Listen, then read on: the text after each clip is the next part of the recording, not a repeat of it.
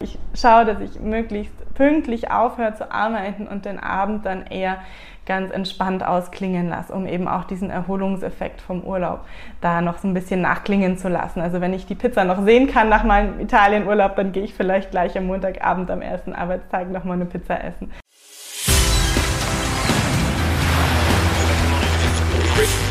Gut zu wissen, der Erklärpodcast der Tiroler Tageszeitung.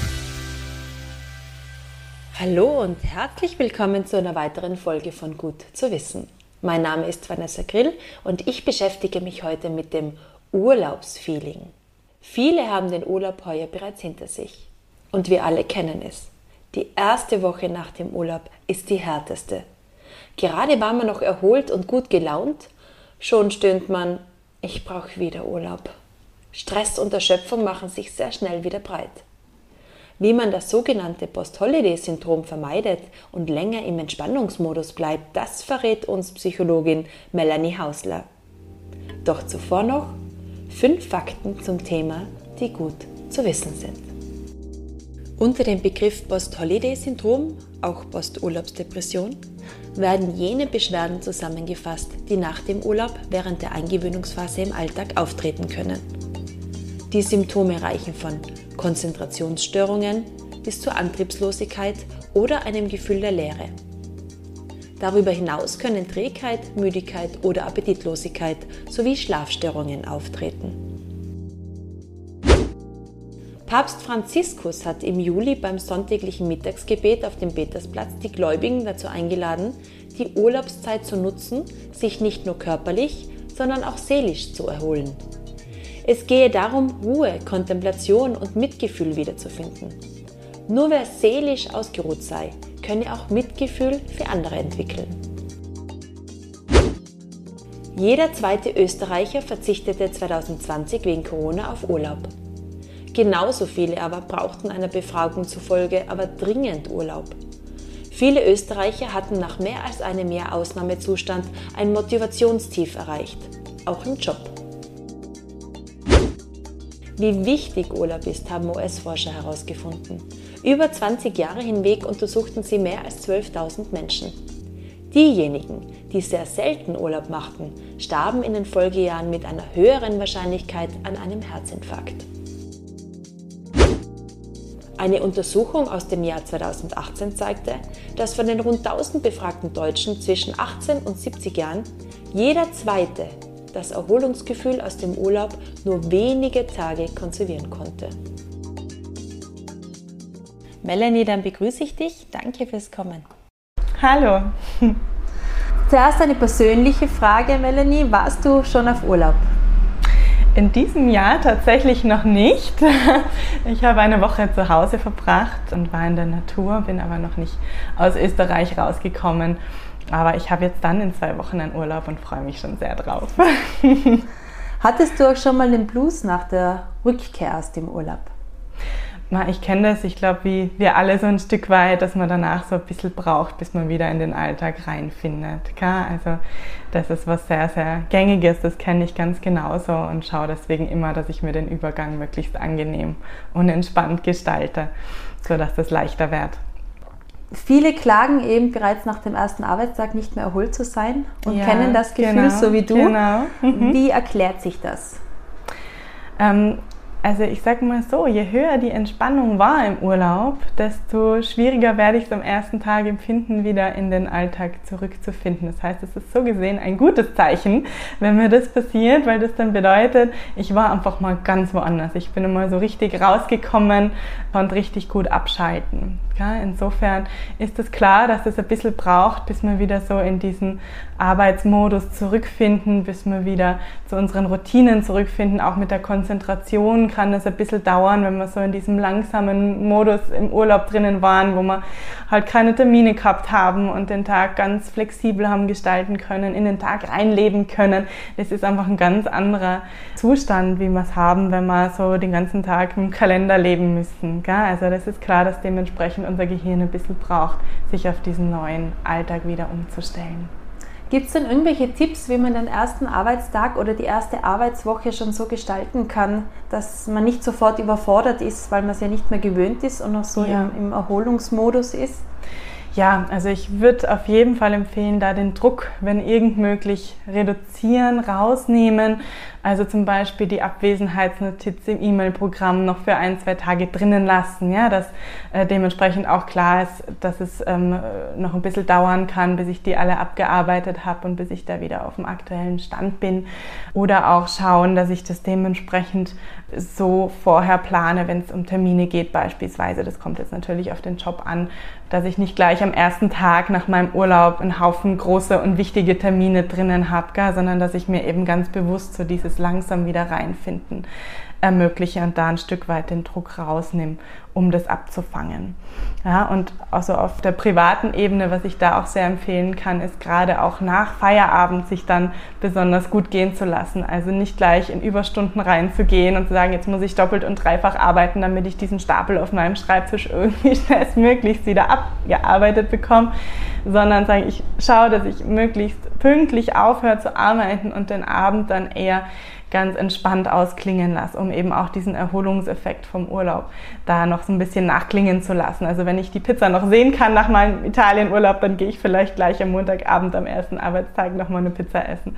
Ja, oder irgendwas, was so diesen Urlaubsmodus aktiv hält, am Leben hält. Oder ich zeige Freunden ein paar Fotos, gehe da ein bisschen in den Austausch. Sowas in der Richtung. Mhm. Damit sich nicht alles am Schreibtisch stapelt am ersten Tag, sollte der Urlaub vielleicht auch gut vorbereitet sein. Ja und nein.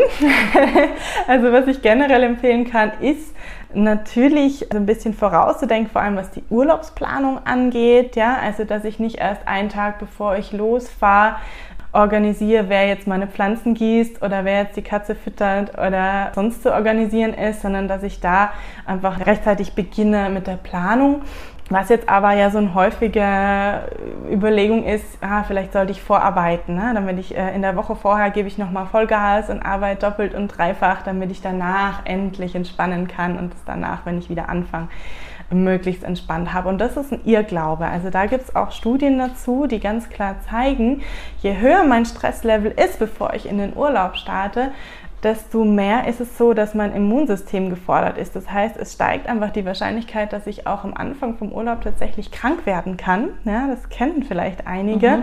Ähm, so, dass einfach das Immunsystem vorher so viel geben hat müssen. Das war so gefordert, ja, weil Stress fordert uns ja extrem, auch körperlich, dass es dann, wenn endlich jetzt Ruhe ist und dieser Bruch so stark ist, also von heute auf morgen tue ich auf einmal nichts mehr und davor habe ich Vollgas gegeben, dazu führt, dass unser Immunsystem einfach so stark Erholung braucht und sich regenerieren muss, dass es so ein bisschen löchrig wird, so ein bisschen brüchig wird und da kann dann einfach sehr schnell irgendein Bakterienvirus reingrätschen und dementsprechend ist es auch zu erklären, warum wir dann, wenn eigentlich die wohltuende Erholung kommt, wir dann unter Umständen krank werden. Und das wäre natürlich total blöd, ne, wenn das dann im Urlaub passiert, weil dann ist die Erholung halt auch keine gefühlte Erholung und wir müssen vielleicht auf den geplanten Urlaub verzichten.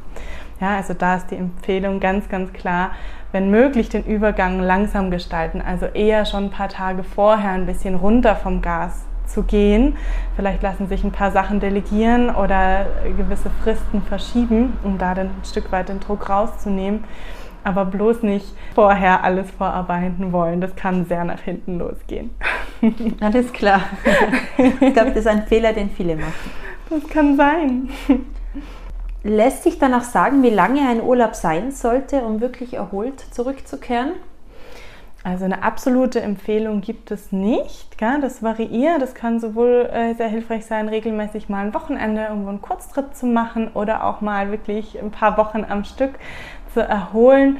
Ähm, was wichtig ist, da gibt es auch Studien, ist, dass ich einen Wechsel habe von dem Alltag. Also wenn ich sonst immer nur am Schreibtisch sitze im Büro äh, und ich verbringe dann meinen Urlaub auch am Schreibtisch, auch wenn ich da dann vielleicht irgendwie ein Buch äh, am PC lese ähm, oder am, am, am, Tablet oder äh, Fernseh schaue, das führt nicht so sehr zur Erholung. Ja, also da gibt es eine Studie zu Förstern, wo man gesehen hat, wenn sich Förster in der Freizeit im Wald erholen wollen, dann ist es für die nicht so erholsam, ja, weil die arbeiten da. Das ist für die der Arbeitskontext. Für jemand, der im Büro arbeitet, ist die Natur sehr, sehr erholsam, ja. Also das zeigt einfach ganz schön, dass man nicht allgemein sagen kann, Wald ist immer gut oder wegfahren ist immer gut, sondern dass es eben ganz davon abhängt, ähm, wie ich das entsprechend gestalte.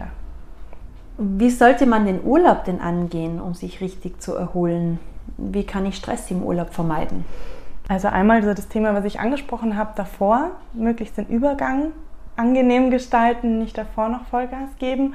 Dann während dem Urlaub schauen, dass ähm, man wirklich gut rauskommt aus der Arbeit. Also wenn möglich irgendwie die Erreichbarkeit auch reduzieren, einschränken. Also E-Mails nicht äh, stündlich abrufen oder das Diensthandy mit dabei haben. Wenn es irgendwie geht, wäre das natürlich optimal, das mal ganz zu pausieren während dem Urlaub.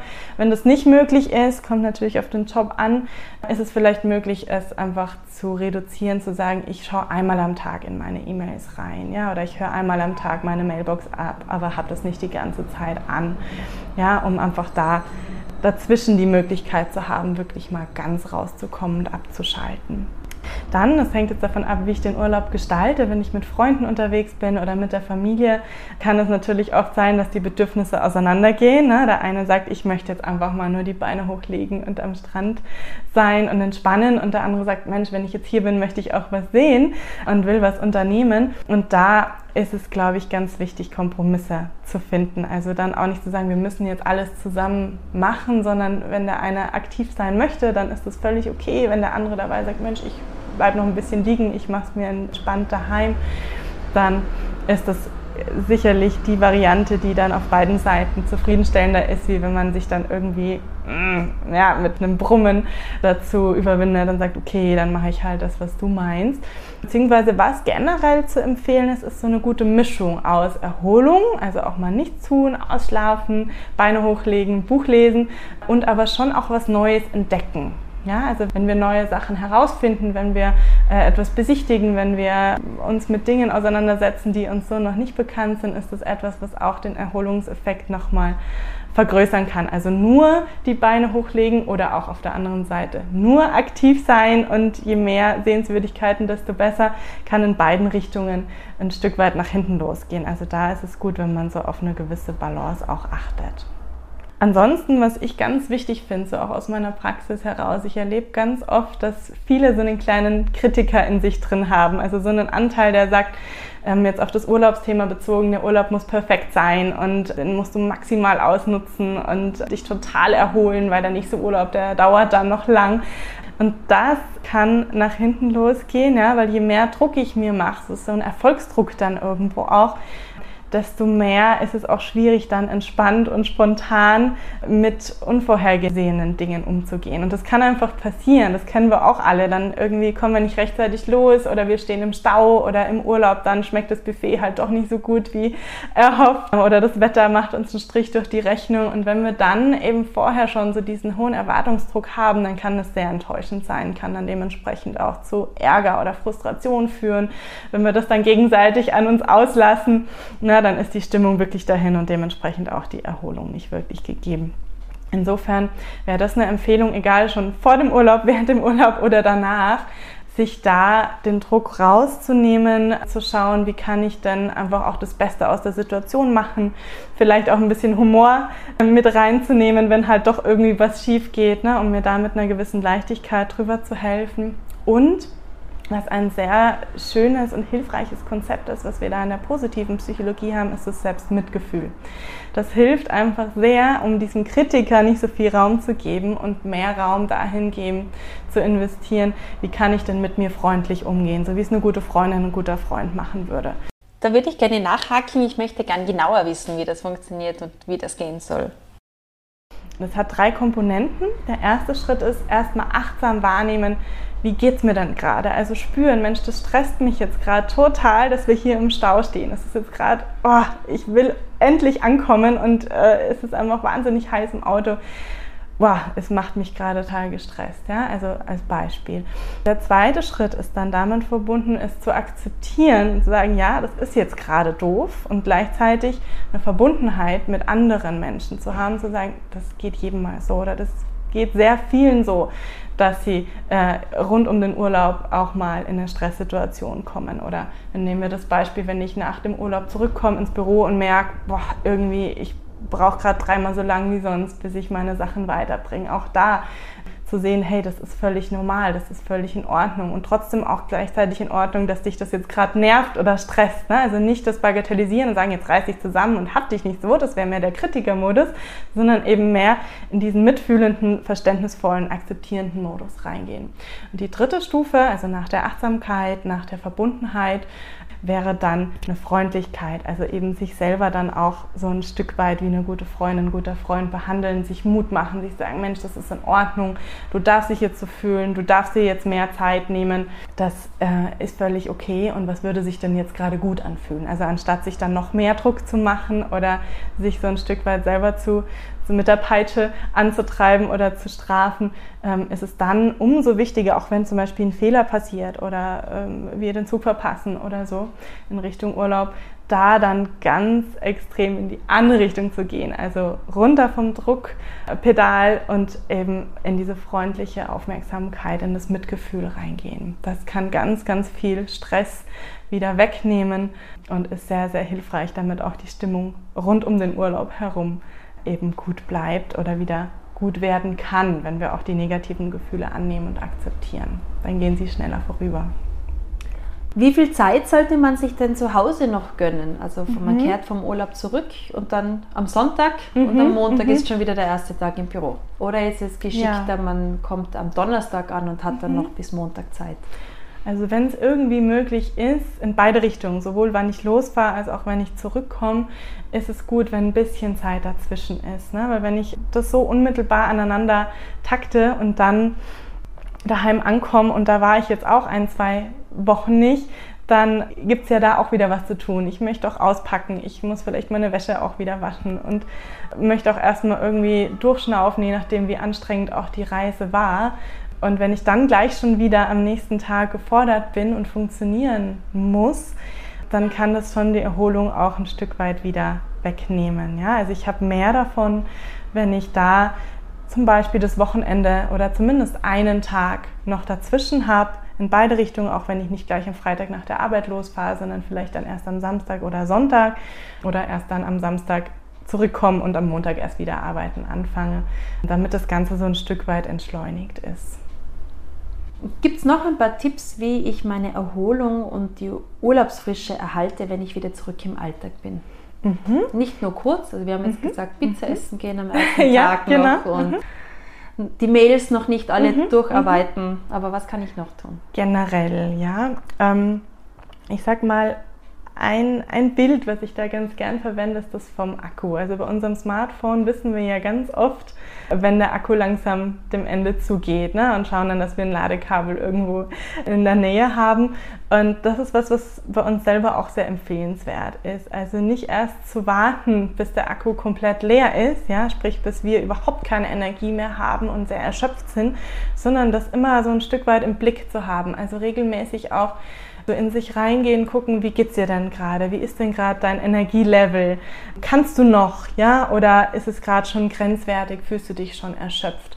Und wenn ich das regelmäßig merke, dann kann ich auch reagieren. Ja, es ist auch eine Form der Achtsamkeit, immer wieder zu gucken, wie ist denn gerade mein, mein Akkuladestand. Ja, und dann, wenn es nicht so sehr ins Minus geht oder sogar ganz leer wird, dann ist dementsprechend auch so, dass ich nie so urlaubsreif in Anführungsstrichen bin. Ja? Das heißt, dann erhalte ich mir auch generell ein höheres Wohlbefinden, auch zwischen den Urlauben. Ja? Das ist ja ganz, ganz wichtig, dass ich nicht nur im Urlaub erholt bin, sondern auch im Alltag, am Feierabend, aber auch in der Mittagspause, auch während dem Arbeiten immer wieder mal innehalte und gucke, was kann ich denn machen, um Stress gut zu bewältigen und zu regulieren.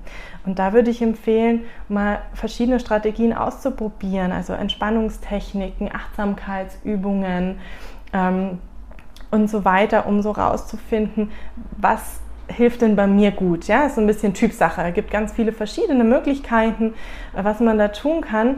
Und da ist für jeden auch was Passendes dabei. Und wenn ich da was bei der Hand habe, dann kann ich das dementsprechend auch in Akutsituationen nutzen. Kann mal in der Mittagspause, wenn ich merke, Mensch, die frische Luft tut mir einfach total gut und ich bin jetzt schon am Limit, mal eine kleine Runde um den Block machen zum Beispiel. Ja? Oder mal äh, fünf Minuten mir eine kleine Meditation anhören oder so. Also das ist gut, wenn ich da was parat habe, um entsprechend auch die Erholung weiter mitzunehmen, beziehungsweise gar nicht so sehr in das Minus reinzukommen. Dann ein genereller Tipp ist so auch aus der positiven Psychologie heraus, also der Wissenschaft des gelingenden Lebens, Raum zu schaffen für positive Gefühle. Ja, und da geht es jetzt nicht um riesige Sachen, dass ich mir dann da jede Woche irgendwas Besonderes gönnen muss, sondern eher so die kleinen Momente im Alltag. Da gibt es nämlich eine tolle Erkenntnis, ähm, das ist der sogenannte Undoing-Effekt, ein Neutralisierungseffekt, der besagt, wenn ich nach Stress positive Gefühle erlebe, dann können die negativen Auswirkungen von Stress wieder rückgängig gemacht werden. Ja, das ist auch auf körperlicher Ebene messbar. Also meine Zellen regenerieren sich schneller, mein Herz-Kreislauf-System kommt wieder zur Ruhe und kann wieder auftanken. Und das ist dementsprechend total wichtig und wertvoll, weil wenn ich regelmäßig eben meinem Stress entgegenbaue, dann beuge ich damit auch Krankheiten vor. Also sowohl psychischen Erkrankungen, aber auch körperlichen Erkrankungen. Da gibt es ganz, ganz viele Studien dahingehend, die dann einen Zusammenhang finden, dass chronischer Stress entsprechend wirklich krank machen kann über eine Dauer. Kurzfristiger Stress hingegen ist gesund, das ist sogar gut, ja, das fordert uns heraus. Es ist aber wichtig, dass wir immer wieder auch zur Ruhe kommen, eine Entspannung finden und nicht nur einmal im Jahr beim Jahresurlaub, ja, sondern äh, entsprechend regelmäßig im Alltag dafür einen Ausgleich auch sorgen. Und mit den positiven Gefühlen ist es so wie mit der gesunden Ernährung. Also wenn wir jetzt zum Arzt gehen und er sagt, Mensch, es wäre gut, wenn Sie sich gesünder ernähren. Und wir sagen, ja, manch einmal im Monat esse ich eh einen riesen Gemüseeintopf, dann wird er vermutlich äh, zwinkern sagen, ja, gut, dass Sie das machen. Es wäre aber besser, wenn Sie jeden Tag regelmäßig eine kleine Portion Obst, Gemüse und so weiter zu sich nehmen. Und genauso ist es auch mit den positiven Gefühlen. Also da geht es nicht um die Intensität, äh, sondern um die Häufigkeit. Also regelmäßig positive Gefühle im Alltag durch kleine Mini-Genussmomente zu erleben, ist sehr, sehr wirksam für unser Wohlbefinden und auch eben für unsere psychische Gesundheit ganz essentiell. Hast du vielleicht ein paar Übungen oder Techniken für uns für Entspannung und fürs Wohlbefinden, die man so durch einstreuen kann? Mhm. Ich spreche da immer von Glücksrezepten. da gibt es ganz viele Möglichkeiten, das im Alltag zu machen. Und ich greife jetzt mal zwei raus, die wenig Zeit brauchen, die man sehr gut so zwischendrin auch machen kann. Im Urlaub machen kann, aber auch drumherum. Die eine Übung ist der positive Tagesrückblick. Das ist eine sehr schöne Möglichkeit, um meine positiven Gefühle im Alltag zu fördern und dahingehend auch meine Denkweise ins Positive zu verändern. Und das fördert langfristig, mein, oder auch schon nach einer Woche sehen wir das in Studien, dass das das Wohlbefinden fördert und auch Depressionen, Burnout und so weiter vorbeugt oder Erschöpfungszuständen. Positive Tagesrückblick hat im Endeffekt zwei Fragen. Die erste Frage ist, was war heute schön oder was lief heute gut? Und die zweite Frage ist, was habe ich dazu beigetragen oder das Warum war es schön? Ähm, und was ich da gerne empfehle, ist, sich das als so ein kleines Ritual anzueignen. Also am Abend zum Beispiel während dem Zähneputzen oder wenn man sich dann äh, Bett fertig macht, gerne auch schriftlich mit einem kleinen Büchlein oder so, eben sich drei Dinge zu überlegen, die heute schön waren. Und was dabei wichtig ist, ist die Ansprüche ganz runterzuschrauben. Also es geht nicht um große Erfolge, sondern es geht um so kleine Sachen, die wir sonst gerne übersehen. Ja, also zum Beispiel der leckere Cappuccino oder ein nettes Lächeln von einer Kollegin oder ein paar wärmende Sonnenstrahlen, solche Sachen. Ja, also wirklich kleine Dinge, die aber bewusst machen und gucken, ähm, warum hat mir denn das gut getan? Habe ich mir zum Beispiel bei dem Cappuccino Zeit genommen, habe das Fenster aufgemacht, habe nochmal tief Luft geholt und nicht den einfach runtergeleert, während ich weitergearbeitet habe. Ne? Also so kleine Momente im Alltag bewusster wahrzunehmen das ist eine ganz tolle Möglichkeit, um eben den positiven Gefühlen mehr Raum zu geben. Und ich sehe dann einen sehr schönen Trainingseffekt. Äh, wenn ich das regelmäßig mache, dann verändert sich mein Gehirn dahingehend auch nachweislich, dass die Synapsen stärker werden, also die Verbindungen im Gehirn, die darauf hinweisen oder die uns automatisch öfter auf positive Dinge achten lassen. Und das führt dann dazu, dass wir einfach generell auch spontan mehr positive Gefühle im Alltag haben. Das wäre so die eine Übung. Die andere Übung ähm, sind Mini-Urlaube. Mini-Urlaube meine ich jetzt nicht im Sinn von Kurzurlauben, Kurztrips, das ist auch was Tolles, aber vielleicht nicht immer möglich. Mini-Urlaube sind eben genauso kleine Genussmomente im Alltag. Und da gibt es eine schöne Übung, sich erstmal so eine kleine Liste zu erstellen, zu sammeln, was gibt es denn an Dingen, die mir Spaß machen? Was mache ich denn eigentlich gerne? Ja, Sachen, die ganz schnell gehen, die eine Minute dauern und Sachen am Wochenende, wenn ich ein bisschen mehr Zeit habe, die ein bisschen länger dauern, Sachen, die ich alleine mache oder mit anderen zusammen. Ähm, wenn ich dann so eine kleine Sammlung an positiven Aktivitäten habe, dann kann ich mir meinen Kalender hernehmen und zum Beispiel eine Woche im Voraus oder auch jeden Tag für den nächsten äh, mir überlegen, wo kann ich denn jeden Tag so einen kleinen Mini-Urlaub einplanen. Also am besten jeden Tag Platz finden für einen kleinen Mini-Urlaub. Also zum Beispiel vor der Arbeit nochmal irgendwie eine Runde zu Fuß gehen, ähm, eine Busstation früher aussteigen, ein paar, mit ein paar Schritten die Beine zu vertreten oder die Mittagspause gemeinsam verbringen mit einer Kollegin, mir mein Lieblingsessen holen oder nach der Arbeit noch einen Sprung in den, in den See machen oder eine Folge meiner Lieblingsserie schauen oder sowas. Also kleine Sachen, die ich vielleicht eh mache, aber es macht einen Unterschied, wenn ich sie als Mini-Urlaub neu bewerte. Ja, dadurch ist es einfach etwas, wo ich sage, das gönne ich mir, das ist Me-Time, das ist Zeit für mich selber, die ich dann auch bewusst genießen kann. Dann sage ich danke fürs Gespräch. Sehr gerne. Wir werden alle viel erholter sein und entspannter sein nach unseren Urlauben. Vielen Dank. Sehr gerne und schönen Urlaub. Danke ebenso. Danke. Das war Gut zu wissen, der Erklärpodcast der Tiroler Tageszeitung.